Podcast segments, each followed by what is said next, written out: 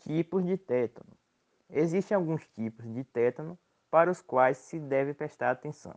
São eles: tétano localizado, as contrações musculares apenas em lugares específicos, frequentemente em extremidades como mãos, braços e pés.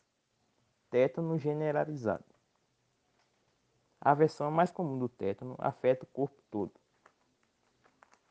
Tétano cefálico. O tétano cefálico costuma vir de feridas na cabeça ou otites.